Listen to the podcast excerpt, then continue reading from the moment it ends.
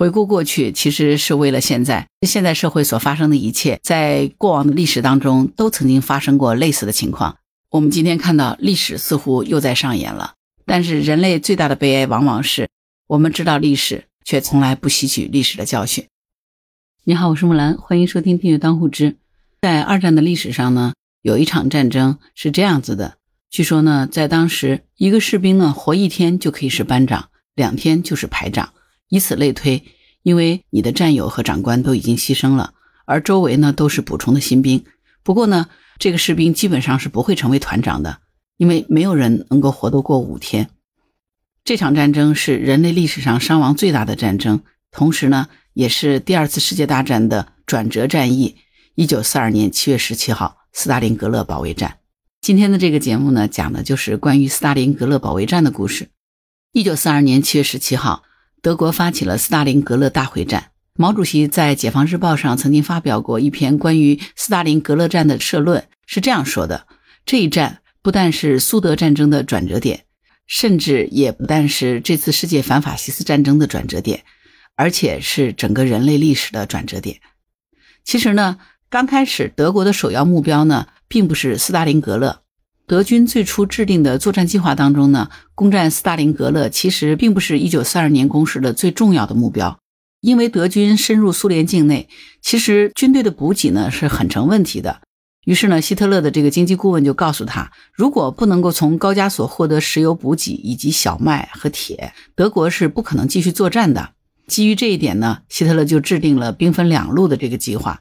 一路呢是由李斯特元帅指挥 A 集团军向高加索方向发动攻击，夺取那里的油田；另一路 B 集团军呢以斯大林格勒为目标，而攻占斯大林格勒的目的呢，其实呢只是为了掩护向高加索进攻的 A 集团军。五月十二号，苏联红军的铁木辛哥元帅下令对哈尔科夫的保卢斯第六集团军进行攻击，而这次进攻的后果呢是二十一点四万苏联红军被分割包围。做了俘虏，而苏联红军的预备部队呢，也在这场战争中消耗殆尽。对于这个出乎意料的胜利呢，德军信心大增，所以进军的计划呢，也就做了相应的调整。于是呢，本来作为辅助的 B 集团军呢，就将炮火对准了斯大林格勒。而当德军开始入侵斯大林格勒的时候呢，当时正是西瓜成熟的季节。关于斯大林格勒保卫战的报道当中呢，有一个安娜的故事。这个安娜当年只有十七岁。他是住在斯大林格勒城市北部拖拉机工厂附近的一名学生。八月二十三号，当城市的防空警报拉响的时候呢，他刚刚从市场买西瓜回家。就在他母亲把西瓜抛开，一家人准备美餐一顿的时候，一颗炸弹击穿了屋顶。安娜的小妹妹被玻璃碎片击中，血流不止。而她的妈妈呢，随手抓过一件衬衫，为小女儿草草包扎之后呢，就抱着她冲向了医院。安娜当时是志愿医疗队的队员，所以她不得不去救护其他的伤员。而从那个时候开始，一直到战争结束，安娜就再也没有见过自己的母亲和妹妹。他们两个人被列入了失踪者名单，没有人知道在妈妈和妹妹身上到底发生了什么。那件触目惊心的、沾满了血迹和西瓜汁的衬衫，是亲人留给安娜的最后印象。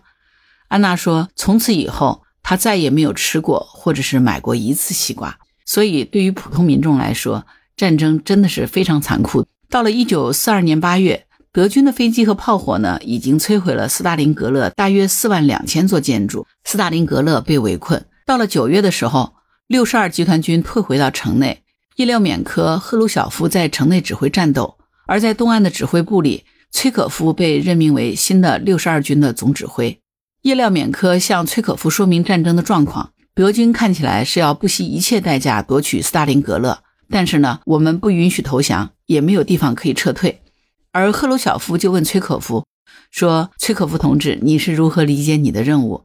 崔可夫回答说：“只要我活着，就不会让一个婊子养的德国人从我身上跨过去。”叶廖缅科和赫鲁晓夫同时赞许崔可夫说：“你对任务的理解完全正确。”在之后英美相关的报道当中呢，斯大林格勒战役被和当年一战的时候的凡尔登绞肉机相提并论，被称为“红色凡尔登”。随着战斗的进行呢，苏联红军当中就开始流行这样的一种说法：说一个士兵呢活一天，他就可以是班长；两天之后，他就会是排长。以此类推，为什么这样子呢？是因为你的战友和长官都已经牺牲了，而周围呢全部都是补给的新兵，所以你每天都在被提升。不过呢，你基本上是不会成为团长的，因为没有人能活得过五天。所以打到这个时候，对于苏联来说呢，只有两种可能：战争失败，苏联灭亡，或者是绝地反击，赢得战争。就是在这样的情况下呢，斯大林发布了著名的二百二十七号命令，一步也不能撤。战斗打到九月份的时候呢，希特勒下达了要在最短时间内拿下斯大林格勒的命令。九月十四号被确定为发动总攻的时间。在这一天呢，德军派出了七个精锐师、五百辆坦克、上百架飞机，集中火力向斯大林格勒的火车站和马马耶夫港同时发动攻击。当时的英国首相丘吉尔。给美国总统罗斯福打去电话，很沮丧地说：“截止到目前为止，我看不到任何力量能够阻止斯大林格勒被摧毁。”你想，丘吉尔都能说出这样的话，可见当时斯大林格勒所面临的这个情况是多么的严峻啊！但是呢，苏联人没有放弃，于是呢，斯大林格勒保卫战就进入到最残酷的巷战，在伏尔加河的西岸，从北到南，沿着河岸的拖拉机工厂、街垒工厂、红十月工厂。巴甫洛夫楼、一月九日广场、磨坊、粮仓都成了苏德双方反复争夺的地点。在这种近距离的巷战当中，苏军和德军呢都发现了狙击手的重要性。十月九号的时候，叶廖缅科和赫鲁晓夫发布了一份命令，指出充分利用狙击手同敌人作战，被证明是非常有效的，可以带来很大损失的战斗手段。这份命令就要求在十月二十号之前。苏军的每个作战小分队至少要有不少于两到三名狙击手，而每个连呢不少于五个。也就是在这段时间里呢，二八四步兵师成为了保卫斯大林格勒最有力的力量。为什么呢？因为这个步兵师里面绝大部分的士兵呢是来自于西伯利亚，而且这些士兵呢原来是猎手出身，所以呢他们的枪法特别准。你想打猎，他枪法能不好吗？对不对？在所有的狙击手当中呢，有一名狙击手的表现是异常出色的。在斯大林格勒战役当中，他一个人就击毙了两百二十五名德军；而在整个二战期间，他消灭了大约四百名德军。他培训的苏军狙击手一共击毙了敌人一万名。这个狙击手的名字叫做瓦西里扎伊采夫。他的故事呢，后来被好莱坞拍成了电影《兵临城下》。瓦西里是由裘德洛扮演的。这部电影挺好看的，不知道你看过没有啊？如果没有看过，我建议你去看看，非常棒的一部电影。因为斯大林格勒战役实在是太有名了，所以呢，很多影视作品都以这个战役为原型。还有一部电影的名字呢，就叫做《斯大林格勒》。这部电影就是以巴甫洛夫大楼为主要描述点的，是不是挺有意思的？它讲的是一座大楼。那为什么是这座大楼呢？这座大楼的战略意义呢，在于说它可以守卫伏尔加河边的一处关键区域。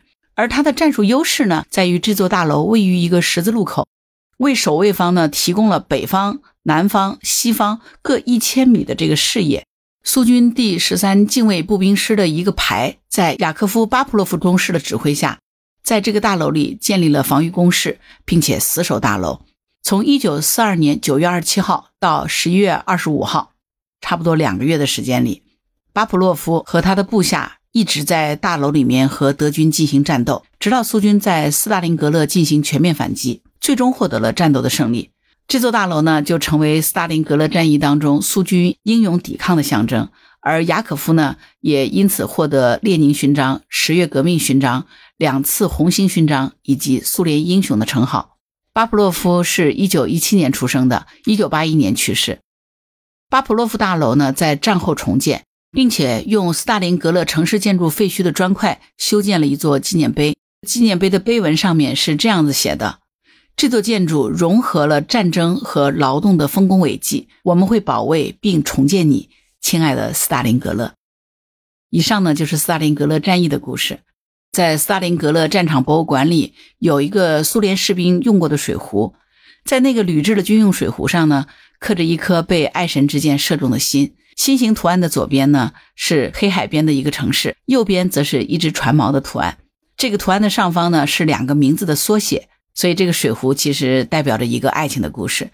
在一九四二年九月中旬，斯大林格勒保卫战最为惨烈的时候，曾经从黑海舰队抽调了许多后备的部队补充前线。